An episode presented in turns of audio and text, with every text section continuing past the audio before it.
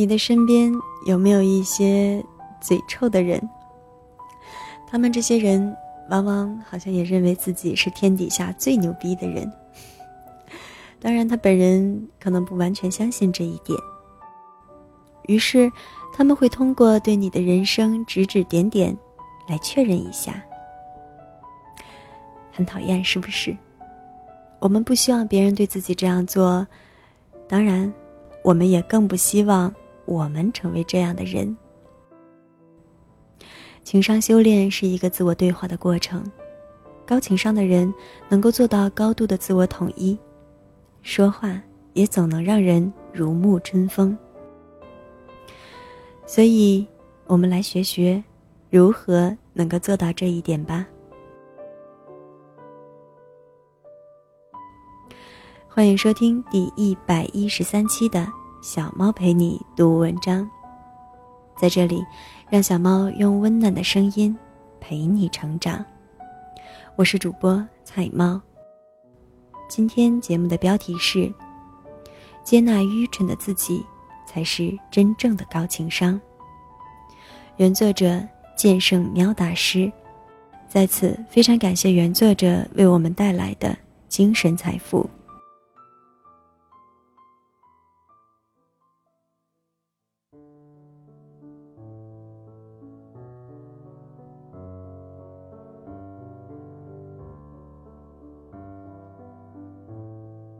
接纳愚蠢的自己。才是真正的高情商。情商一词，近年来可谓网络上最神秘的一词。无数热文和图书都在强调它的重要性。千万不要小看它的每一个细节，它决定你到底能爬多高。有些人活了大半辈子，直到头发掉光。牙齿全松，胡须皆白，也还是没能领悟十之一二。有些人短短数年，便能将情商的原理熟烂于心了，于是生活平步青云，走向人生巅峰。情商到底是什么？我翻遍了国内大部分论述情商的书籍，却依然没有找到答案。有人认为，情商是一种有效的时间管理。有人认为，情商就是一种与人交往的态度。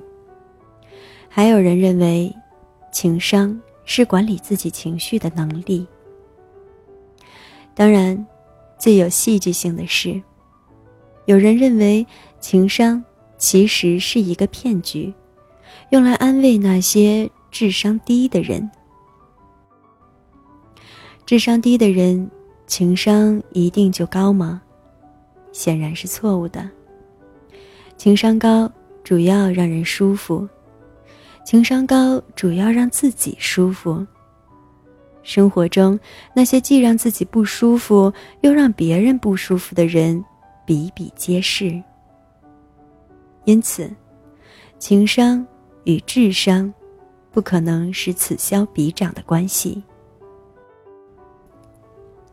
提高情商的方法是什么呢？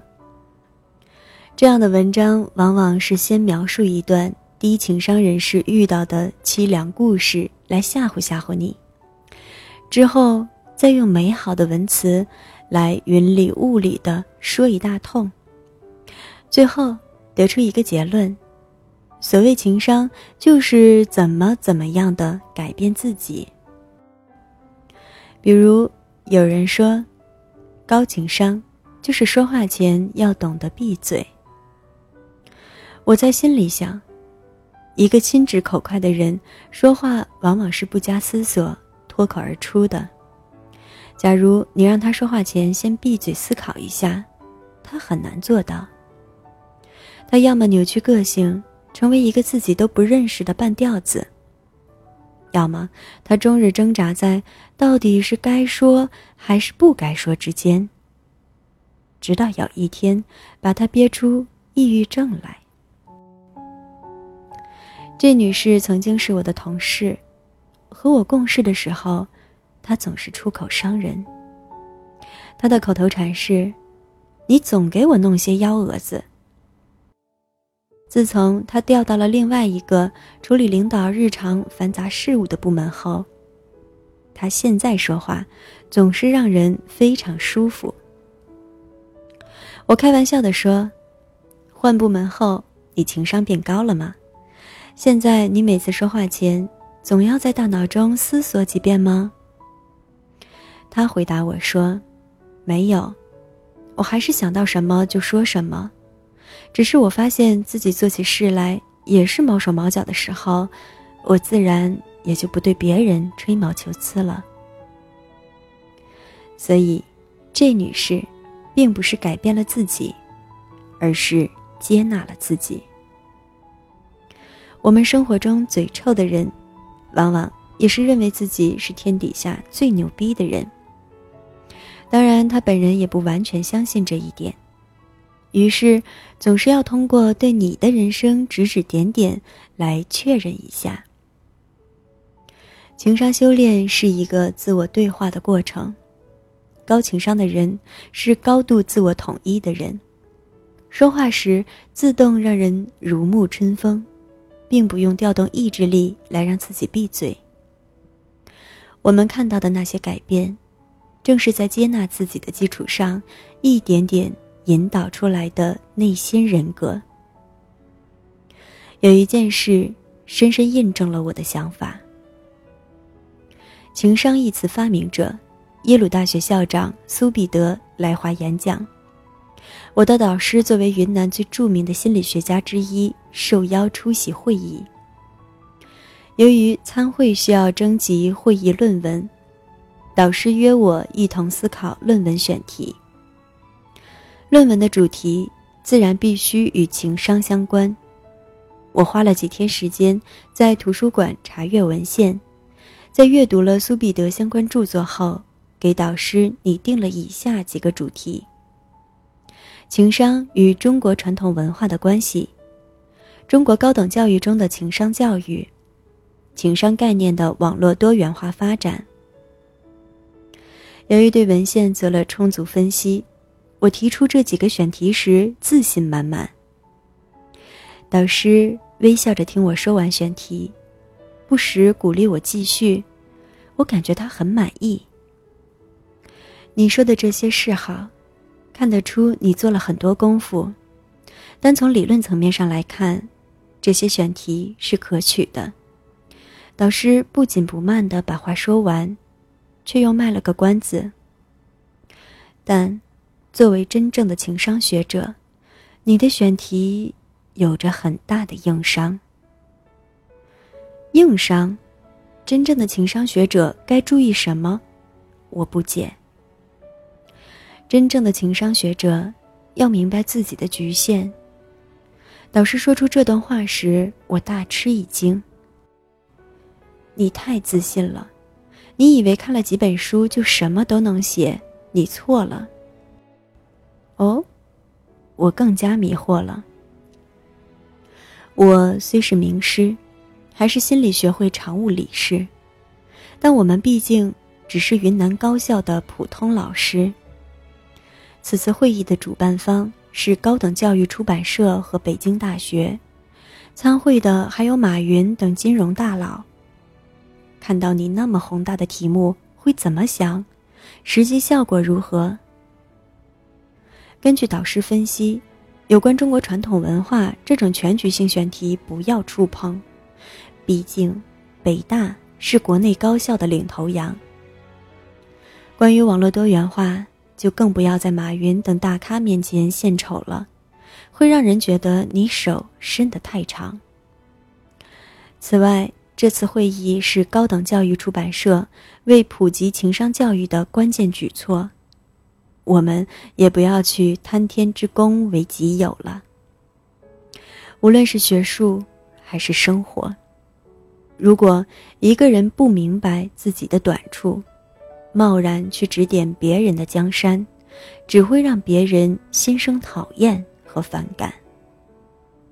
所谓高情商，就是接纳愚蠢的自己啊。导师的一番分析。我立马感觉根根毫毛直立，冷汗如流。我冷静地分析了自己的长短，在电脑上敲打出一行字：“情商理论对云南高考学生考试焦虑的积极作用。”导师看了很满意，说：“好，就是他。”自从开公众号以来，随着关注者的增加，我也不可避免的产生了一些困扰。很多读者留言真的很让人生气。听说你是心理学专家，能根据我的头像分析下我的心理吗？心理学挺有趣的，发几个心理学测试来玩玩。听说学心理学的人都心理变态，是不是这样啊？这些问题都充满了对心理学这个专业的误解和嘲讽，甚至包含了对我的人身攻击。后台君有时都忍不住想骂过去，往往都被我劝止。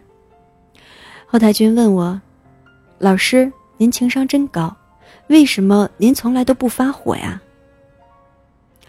我笑着回答：“并不是因为我情商高，而是因为我很清楚自己的长处和短处。我确实不够聪明去回答这些刁钻的问题啊。”每一次愤怒，都是对自己能力不足的否认。越是强大的人，脾气越小，接纳度就越高，因为他非常清楚自己的实力。所有人都有愚蠢的一面，也都做过愚蠢的事情，并且将来还会继续做下去。在这一点上，你我都是如此。也许这个世界真的没有情商一说，相对那些高智商的天才，我们只是更能接受自己的不聪明罢了。只要我们付出更多的努力，就可以主导自己的生活，获得最大程度的自由。不要因为嫌弃自己的不足，就错过了人生中最宝贵的东西。我们必须跟自己。维持良好的关系，包括善待自己的愚蠢。这里是此刻的你我电台小猫陪你读文章栏目，小猫陪你读文章，让小猫用温暖的声音陪你成长。我是主播彩猫。小猫现已开通微信公众号，搜索“菜猫”。或公众号号码“菜猫”的全拼加 FM 即可关注小猫。有什么想对小猫说的话，或者你的困扰，都可以留言发送给我。那么今天的节目就到这里，感谢你的收听。小猫陪你读文章，希望能为你的生活带来一些温暖，一些快乐。